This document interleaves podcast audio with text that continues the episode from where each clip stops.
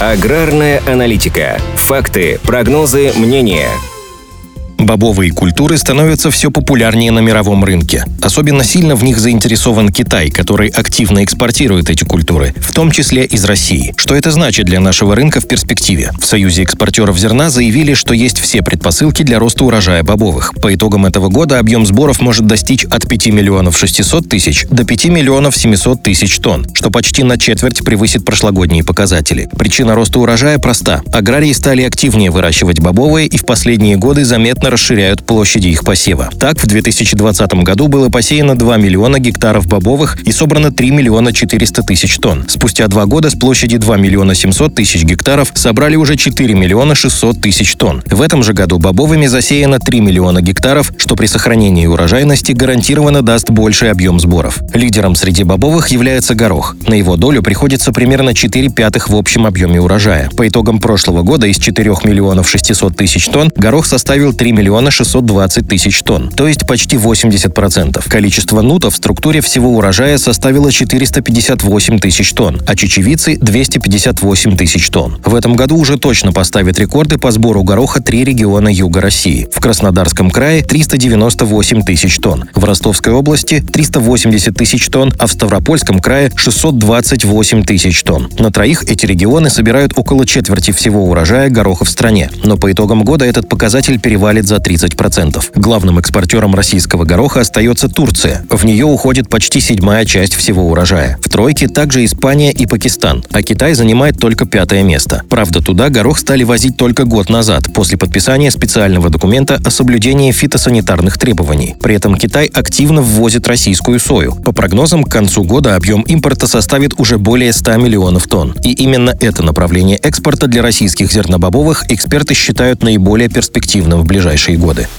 Аграрная аналитика подготовлена по заказу компании «Сингента».